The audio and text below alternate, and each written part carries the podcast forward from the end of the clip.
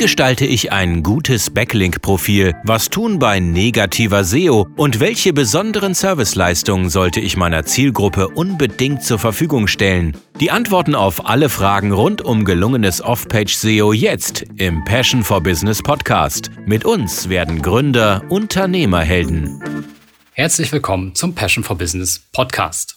Heute geht's weiter mit dem Thema Suchmaschinenoptimierung.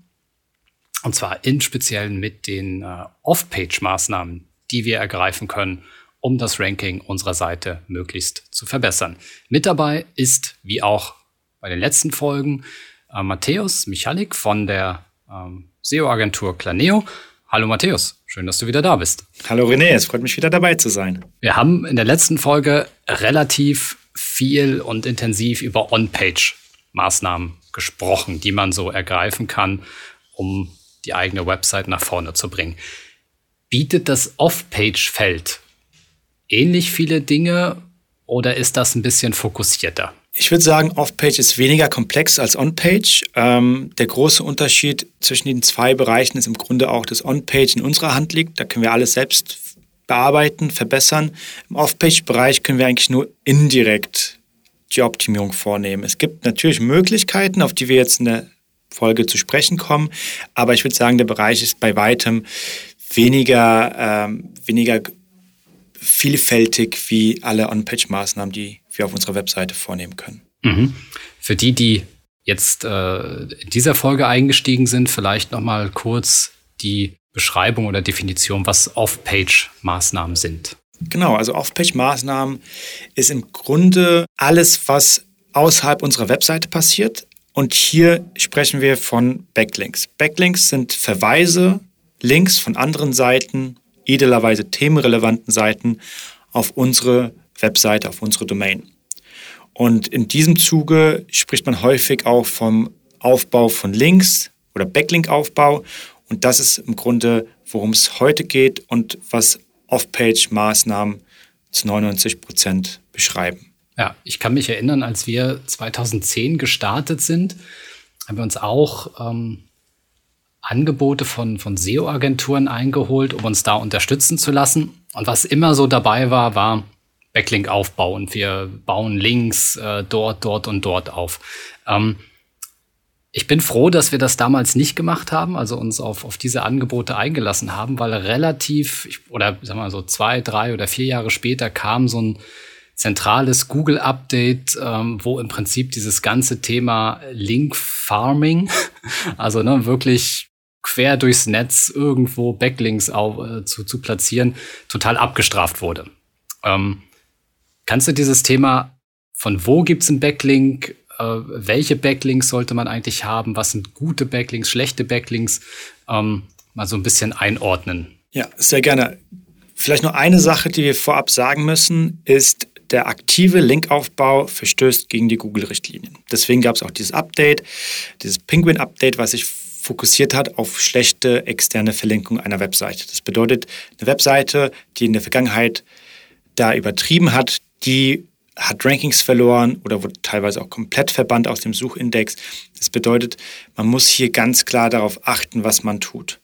Ähm, ich würde auch jedem abraten, aktiv Links zu kaufen, sondern zu überlegen, wie schaffen wir es, bessere Inhalte zu produzieren oder auch mit Personen zusammenzuarbeiten, um einen Backlink zu bekommen. Aber es sollte eben kein Geld zwischen uns als Unternehmer und der Person, ähm, die uns den Link gibt, äh, fließen sonst verstoßen wir hier, verstoßen wir hier ganz klar gegen die Google-Richtlinien.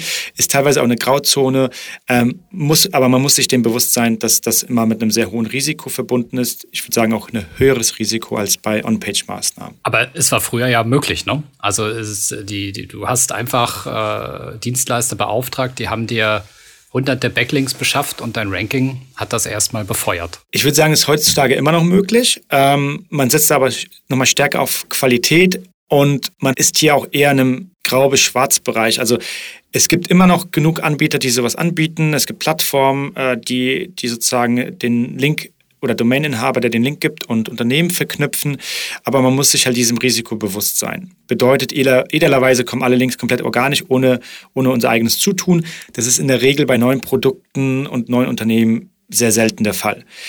Nichtsdestotrotz ist im Bereich der Backlinks wichtig zu verstehen, dass es sehr, sehr wichtig ist, woher die Backlinks kommen. Mhm. Also, wenn wir jetzt ein Kfz-Meister sind, macht es halt keinen Sinn, wenn uns jemand verlinkt, der ein äh, Dachdecker ist oder wenn uns jemand verlinkt, der ein Kosmetikstudio besitzt oder es ist irgendwie ein Blogger zum Thema Reisen oder ein Blogger zum Thema Mode und Fashion. Das heißt, diese Themenrelevanz ist immer extrem wichtig. Bedeutet, idealerweise als Handwerker würden wir Verlinkungen bekommen, zum einen von vielleicht Branchenverzeichnissen, die sind im, im Handwerksbereich ja immer noch total legitim, dass wir uns anschauen, wo können wir uns eintragen, wo können wir vielleicht auch noch zusätzlichen Traffic generieren über Branchenverzeichnisse.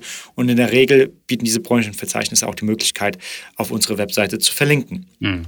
Komplett natürlich ähm, würde ich auf jeden Fall in Erwägung ziehen. Weiteres Thema ist äh, sowas wie äh, Handwerkskammern. Also gibt es die Möglichkeit, uns da zu positionieren? Gibt es da vielleicht eine Möglichkeit, ein Interview zu geben, etc. Oder auch vielleicht andere Unternehmen, mit denen wir zusammengearbeitet haben. Wir haben auf dem Land irgendwie äh, etwas getan für ein anderes Unternehmen. Die haben einen Newsbereich, einen, einen Blogbereich und die schreiben über die Zusammenarbeit. Also über sowas sollte man nachdenken. Also wie kann jemand ähm, eine Empfehlung aussprechen auf einer anderen Webseite zu unserer ähm, Handwerkerseite oder auch wenn wir über andere Dienstleistungen sprechen, dann können wir vielleicht gleich nochmal über, über verschiedene Möglichkeiten sprechen, wenn wir zum Beispiel ein Restaurant sind oder wenn wir ein Online-Shop sind. Aber ganz wichtig, egal in welcher Branche wir sind und ähm, egal wie, wie, äh, wie, wie stark wir unser Backlink-Profil optimieren möchten, der Fokus sollte immer an einer sehr themenrelevanten Linkquelle sein und eben nicht Links zu akquirieren, die von minderwertigen Qualität sind.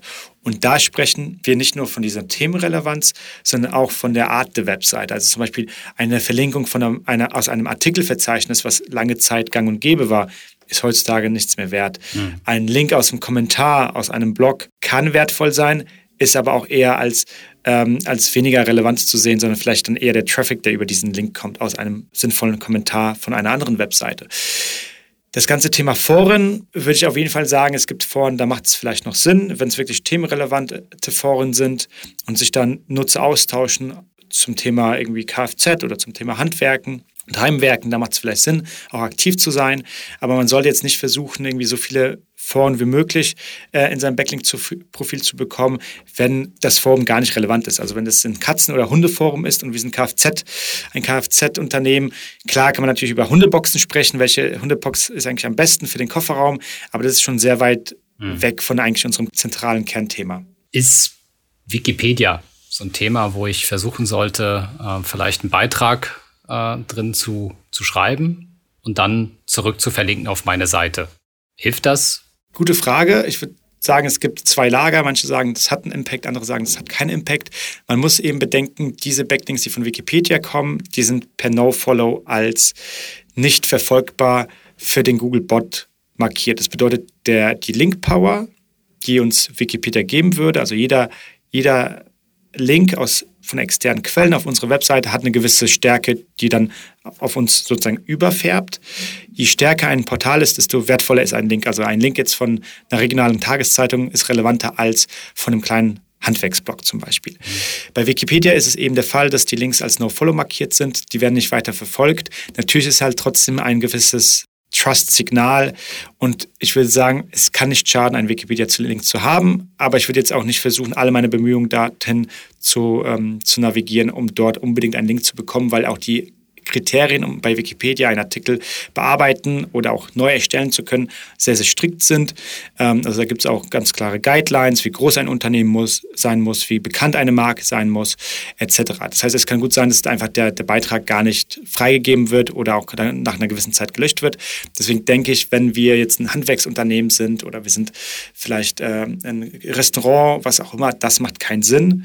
Wenn man ein KMU ist oder auch ein größerer, größer Konzern ist, das macht dann vielleicht Sinn, darüber zu schreiben. Mhm. Ähm, aber da gab es halt ganz klare Richtlinien und Forderungen von Wikipedia, was ein Unternehmen erfüllen muss, um überhaupt bei Wikipedia gelistet werden zu können oder zu sein. Das heißt, ich muss aber auch nochmal jetzt bei meinem Backlink-Aufbau darauf achten oder unterscheiden, dass es diese No-Follow-Links gibt. Also vielleicht kriege ich einen Backlink, aber derjenige, der ihn mir gibt, zeichnet auch schon den Link als No-Follow aus. Das heißt, Da bekomme ich quasi eigentlich keine, keine Backlink-Kraft oder es ist eben ein Do-Follow-Link. Also auch da muss man dann ganz genau hinschauen. Genau, man unterscheidet zwischen diesen zwei Arten. Ähm, bedeutet, ein No-Follow-Link gibt uns keinen Mehrwert. Ähm, kann aber trotzdem sinnvoll sein, wenn es zum Beispiel eine gute Berichterstattung ist, würde ich sagen, macht es trotzdem Sinn, auf einem regionalen Zeitungsportal oder äh, auf einem Handwerkerportal gelistet zu sein. Ähm, wenn es ein Do-Follow-Link ist, äh, beeinflusst der ganz klar unser Backlink-Profil und führt dazu, dass wir relevanter werden mit unserer Domain. Mhm. Bedeutet, wenn wir uns bemühen, Links zu bekommen, zu akquirieren, dann sollte man auf jeden Fall auf diese Do-Follow-Links achten. Aber auch No-Follow-Link hat da seine Daseinsberechtigung. Dann lass uns doch einfach, weil das Thema, wie baue ich jetzt ein Backlink-Profil auf, kann halt sehr, oder wie kann ich versuchen, es vielleicht zu beeinflussen. Und dieses aktiv Aufbauen ähm, sind halt eigentlich ja enge Grenzen gesetzt und, und äh, ist ja auch nicht im Sinne von Google, sondern es soll sich organisch aufbauen. Aber wenn wir jetzt einfach zwei, zwei Use Cases mal herausgreifen, um Anregungen zu geben, wie man so vorgehen kann. Also nehmen wir einfach mal das Thema, ich habe ein Restaurant. So, ähm, meine eigene Website ist online. Wie kann der Restaurantbetreiber, die Restaurantbetreiberin jetzt schauen, relevante Backlinks zu fördern, zu bekommen, ähm, da einfach äh, aktiv zu werden? Sehr gerne. Ähm, als Restaurantbesitzer habe ich mehrere Möglichkeiten, mich diesem Thema zu nähern. Ähm, es gibt häufig äh, Restaurantverzeichnisse, wo ich mich mit einem Restaurant auch präsentieren kann. Manche der Verzeichnisse haben äh, No-Follow-Links, andere haben Do-Follow-Links. Also das macht natürlich zum einen Sinn des Linkes wegen, auf der anderen Seite macht es natürlich auch Sinn, weil auch diese Plattformen eine gewisse Reichweite haben und dann mir auch Traffic bringen können. Ja, das heißt, der, der Link äh, ist etwas, was wir anstreben. Der nette Nebeneffekt kann sein, zusätzlicher Traffic über diesen Link, weil eben die Plattform selbst äh, eine große Nutzerschaft hat. Das wäre ein Thema. Ein weiteres Thema würde ich sagen, wenn wir zum Beispiel ein besonderes Konzept im Restaurant haben oder eine bestimmte Events, dass man auch Personen einlädt, die zum Beispiel einen Foodblog haben. Ja, Foodblogger könnte man einladen, man könnte ähm, auch ein Event machen, dass man sagt, es gibt, äh, es gibt ein Get-Together, verschiedene Foodblogger kommen an einem Tag zusammen, berichten darüber und schreiben darüber. Ja, das heißt, das ist etwas, was zum Beispiel möglich ist, ähm, wo ich jetzt sagen würde, da zahlt man nicht unbedingt für den Link, weil der Blogger selbst äh, dem Blogger überlassen ist, ob der einen verlinkt oder nicht. In der Regel werden sie sich dafür bedanken, auf die Webseite zurückverlinken und über dieses Event ähm, sprechen. Es gibt häufig Portale wie digitale Speisekarten, wo man seine Speisekarte hinterlegen kann. Da gibt es dann auch eben die Möglichkeit, dass man zurück auf seine Webseite verlinkt. Und äh, was man auf jeden Fall ähm, nicht außen vor lassen sollte, sind auch Social-Media-Kanäle, also Facebook, Instagram, äh, Google My Business, was im Grunde die Integration von ähm, unserem Restaurant bei Google Maps ist. Das sind alles Portale, die meiner Meinung nach jede, jedes Restaurant, jeder Restaurantbesitzer äh, nutzen sollte. Da ist die Frage auch immer, wie relevant ist eigentlich dieser Backlink. Manche von den Plattformen liefern äh, oder besitzen eben No-Follow-Backlink, die anderen wiederum Follow-Backlink oder Do-Follow-Backlink. Nichtsdestotrotz sind es auch Portale, die man auf jeden Fall beachten sollte und auf, auf die man auch aktiv nutzen sollte. Das ganze Thema Google My Business ist für lokale Unternehmen nochmal, hat noch eine viel höhere Relevanz, ähm, da würde ich sagen, sprechen wir in einer separaten Folge drüber, weil da gibt es auch eben verschiedene ähm, Themen, die man beachten sollte, wie so ein Google My Business Profil aussehen kann. Aber das ist auch etwas natürlich, was ähm, bei der Suche eines Nutzers nach einem Restaurant äh, sehr relevant ist, weil er meistens auf dem mobilen Endgerät sucht, dann kommt eine Google Maps Integration und da macht es natürlich Sinn, auch mit seinem Restaurant vertreten zu sein. Ja. Bedeutet, Meiner Meinung nach, die drei wichtigsten Punkte sind Restaurantverzeichnisse, mögliche Blogger und Kooperationen, vielleicht auch Essenskritiker, Speisekritiker und digitale Speisekarten und Portale für digitale Speisekarten. Vielleicht noch was hinzuzufügen, was man ja während der Corona Restaurantpause gesehen hat, ist, dass, dass viele Köche, gerade auch, aber nicht nur ne, im, im Sternebereich, aber auch andere angefangen haben, online Kurse oder auch Rezepte einfach ins Netz zu stellen, ne? zu zeigen, okay, so koche ich und so weiter. Und das wurde dann natürlich einerseits von den Nutzern aufgegriffen ne? und dann gibt's auch wieder, hey, äh, zum Beispiel vor allem beim Foodblogger, ich habe das entdeckt, dann wird dahin zurückverlinkt, aber auch die Medien haben das ja dann teilweise aufgegriffen, sei es dann eben lokale Medien oder überregionale und auch da findet ja dann ähm, ja oftmals eine Zurückverlinkung statt. Also auch hier ne, durch, durch spannende Inhalte, die ich erstelle. Ähm, und die sind natürlich im, im, Restaurant natürlich irgendwie auf Essen oder Rezepte ne, oder eben auch äh, tatsächlich das, das mal vorzukochen bezogen, kann ich erzielen, dass meine Inhalte aufgegriffen werden und ich damit einen Backlink bekomme. Das ist im Grunde der Best Case, dass unsere Inhalte so gut sind und so relevant sind, dass eben andere freiwillig darüber berichten, auf uns zurückverlinken. Und im Grunde, das ist eigentlich der beste Linkaufbau, den wir haben können, weil der eben komplett natürlich geschieht, äh, ohne unser Zutun. Wir sind nur dafür verantwortlich, dass wir die richtig guten Inhalte zur Verfügung stellen und dafür Sorge tragen, dass diese Inhalte gesehen werden und dann eben andere Portale darüber berichten, sei es jetzt Zeitungen, überregionale Portale oder auch vielleicht einzelne Blogger. Das siehst du genau richtig. Also da lohnt es sich, glaube ich, tatsächlich mal zu überlegen, ne, mit, mit, und es müssen ja nicht viele Inhalte sein, ne, aber tatsächlich zu überlegen, was kann ich erschaffen, ne, ähm, was attraktiv genug ist für meine Zielgruppe, um, um das aufzugreifen und, äh, und dann ähm, äh, auch zu teilen ähm, und eben was zurückzugeben. Ist dann auch ja nicht nur Backlink-Aufbau, sondern gleichzeitig auch Supermarketing im Endeffekt. Genau. Und das ist eigentlich etwas, was, was ganz wichtig ist, also der ganze Backlink-Aufbau sollte auch viel mehr als PR gesehen werden. Ja, das heißt, wir wollen eigentlich unser Unternehmen bekannter machen ähm, durch gute Inhalte auf unserer Webseite, durch vielleicht auch aktives Ansprechen von Foodbloggern, von vielleicht Journalisten, wenn man halt wirklich was Besonderes geschaffen hat auf der Webseite bezüglich der Inhalte. Und es können auch Fotoinhalte sein, Videoinhalte. Und es ist eigentlich viel mehr diese PR- und Pressearbeit als dieses aktive Linkbuilding. Und wenn man eben Linkbuilding als Pressearbeit sieht, dann ist man mit sehr hoher Wahrscheinlichkeit eher im weißen Bereich und grünen Bereich bei Google, anstatt in diesem grau bis schwarz Bereich, der diesen Linkkauf beschreibt. Dieser Podcast wird präsentiert von der KfW Bankengruppe. Ob Sie gründen oder in ein bestehendes Unternehmen einsteigen, Fördermittel der KfW erleichtern Ihnen die Existenzgründung und Ihre ersten Jahre der Selbstständigkeit. Finden Sie die passende Förderung und lassen Sie sich von anderen Vollblutunternehmerinnen und Unternehmern inspirieren. Unter kfw.de/slash gründen und kfw.de/slash Nachfolge. Alle wichtigen Infos dazu finden sich auch in den Shownotes dieser Folge. Ja, jetzt haben wir das Restaurant gehabt. Jetzt gehen wir nochmal in die äh, digitale Welt, der Online-Shop. Wie siehst du das dort? Ähm, was gibt es da für Strategien?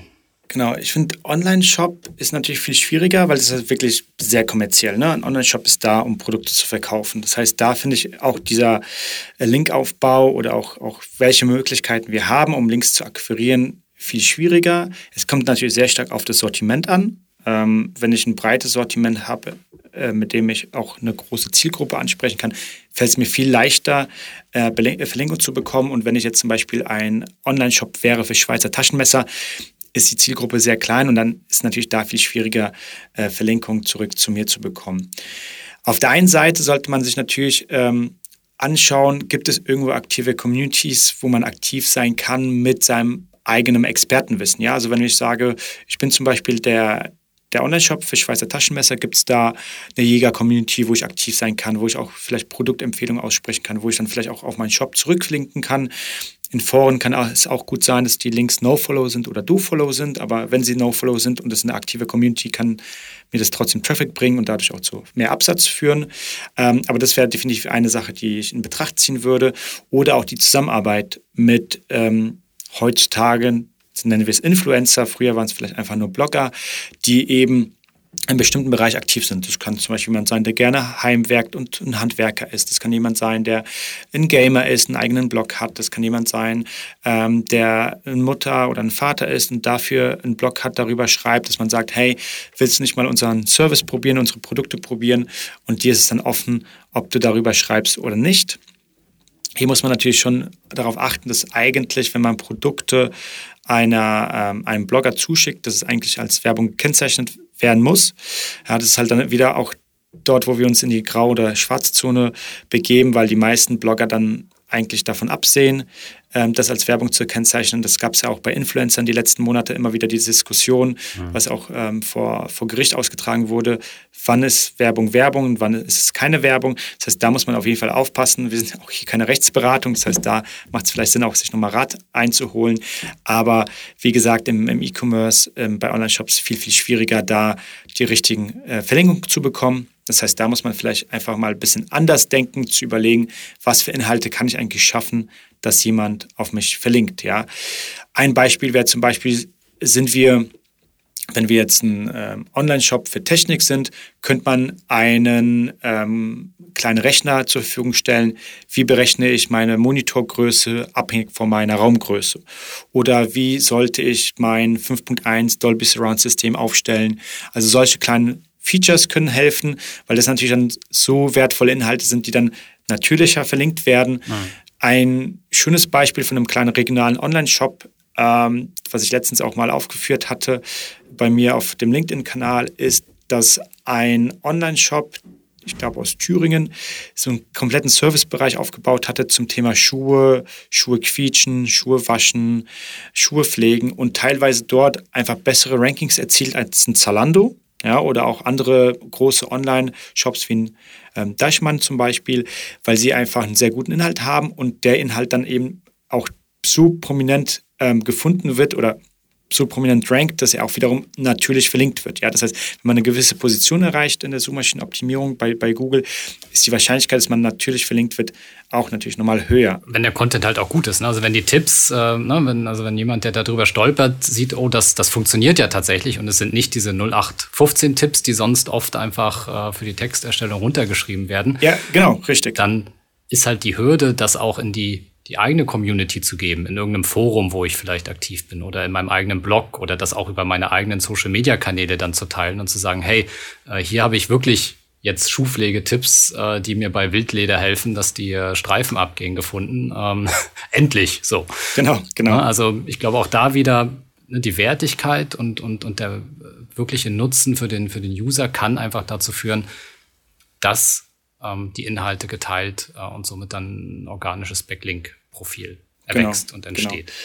Eine weitere Option, die ich noch sehe, ist, sich auch selbst als Unternehmer zu positionieren, wenn man sagt, okay, ich habe einen Online-Shop für das Thema XYZ, könnte man ähm, Experteninterviews geben. Man könnte auch schauen, wenn ich aus einem ländlichen Gebiet komme, über das ganze Thema, wie hat irgendwie Corona das Online-Business verändert, darf da vielleicht auch als, als Zitatgeber zu fungieren. Also dass man einfach überlegt, okay, wie kann ich an Verlinkungen kommen, die ähm, mir helfen, das, das Backlink-Profil zu verbessern, aber die halt auch ganz klar nicht von der Qualität her nicht zwiespaltig sind, sondern ganz klar welche, die, die mir weiter, weiterhelfen und die auch ganz klar natürlich, natürlicher Natur sind und nicht von Seiten, die gar nichts mit meinem Thema zu tun haben. Und das könnten Experteninterviews sein, es könnten Zitate sein.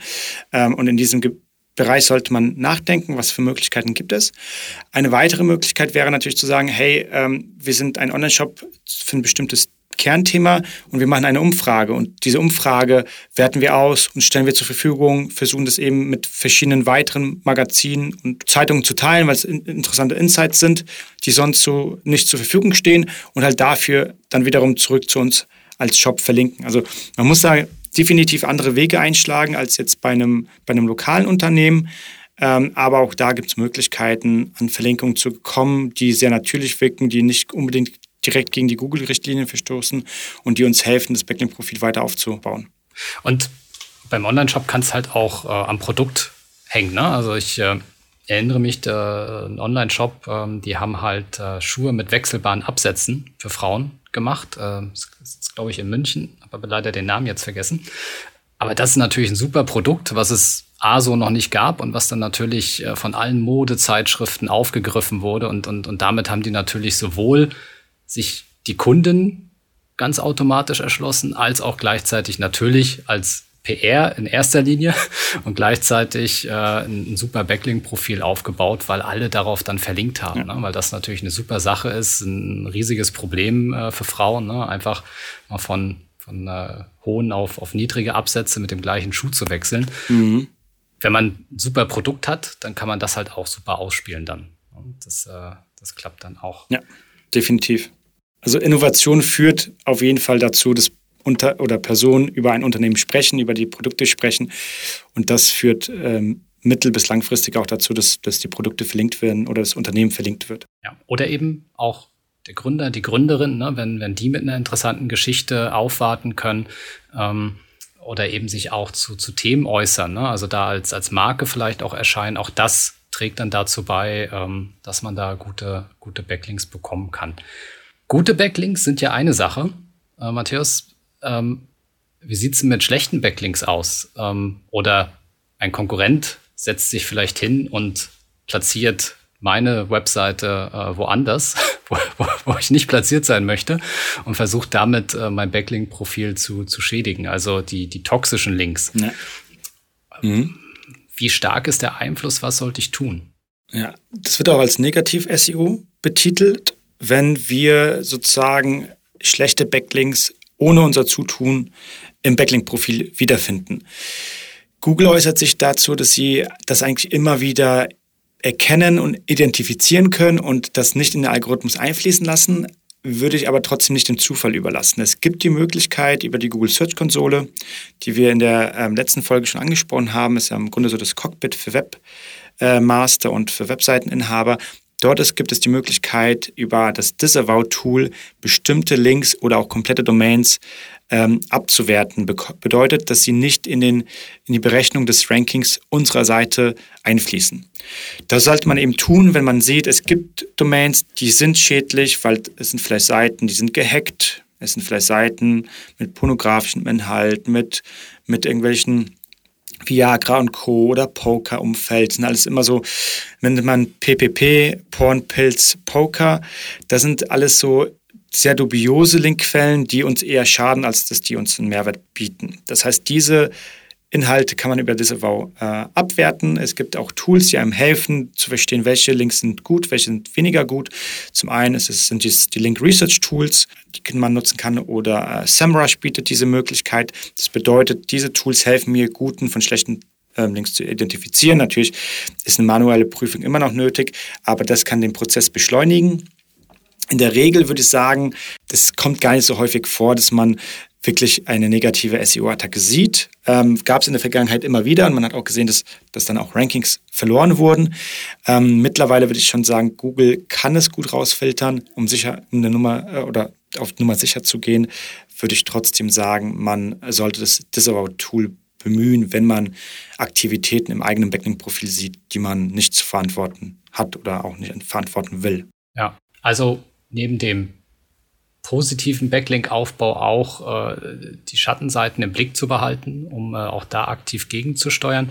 Hast du neben der Search-Konsole noch ein Tool, was man jetzt für die, für die Pflege des Backlink-Profils ganz gut nutzen kann? Genau, also wenn es um, sagen wir, diesen Link-Audit geht, ähm, da waren eben Link-Research-Tools und SEMrush äh, gute Tools, die man nutzen kann, aber sind auch beides äh, kostenpflichtige Tools. Mhm. Weiteres kostenpflichtiges Tool, ähm, aber meiner Meinung nach mit einer sehr guten Backlink-Datenbank ist ahrefs.com. Kostet, glaube ich, ab 49 Euro oder 99 Euro pro Monat, also ist auch definitiv nicht günstig, ist aber im Grunde eine Toolbox, die alle möglichen äh, Bereiche der Suchmaschinenoptimierung abdeckt. Ka kann man sich anschauen, sollte man sich anschauen. Ähm, letztendlich sage ich immer, a fool with a tool is still a fool. Das bedeutet, wenn ich nicht weiß, wie ich das Tool einsetzen soll, bringt mir das Tool letztendlich auch nichts. Das heißt, es ist auch wichtig zu beachten, ein Tool ersetzt nicht die Arbeit äh, an der Webseite, sei es jetzt on-page oder off-page, mhm. aber kann halt schon ganz klar helfen, die richtigen Wege zu, einzuschlagen, die richtigen Maßnahmen zu ergreifen. Und das wäre auch so meine Empfehlung. Das ist ein Tool, was ich zum Beispiel täglich bei meiner Arbeit nutze, neben ganz vielen anderen Tools. Ähm, aber das ist ein guter Einstieg auch für, für jemand, der sich auch um das Thema Off-Page bemühen möchte. Matthias, wenn du jetzt nochmal über unsere Themen On-Page und Off-Page sanieren, die wir jetzt besprochen haben. Aus deiner Sicht die am meisten unterschätzte SEO-Maßnahme im On-Page-Bereich und die am meisten unterschätzte Maßnahme im Off-Page-Bereich? Mhm.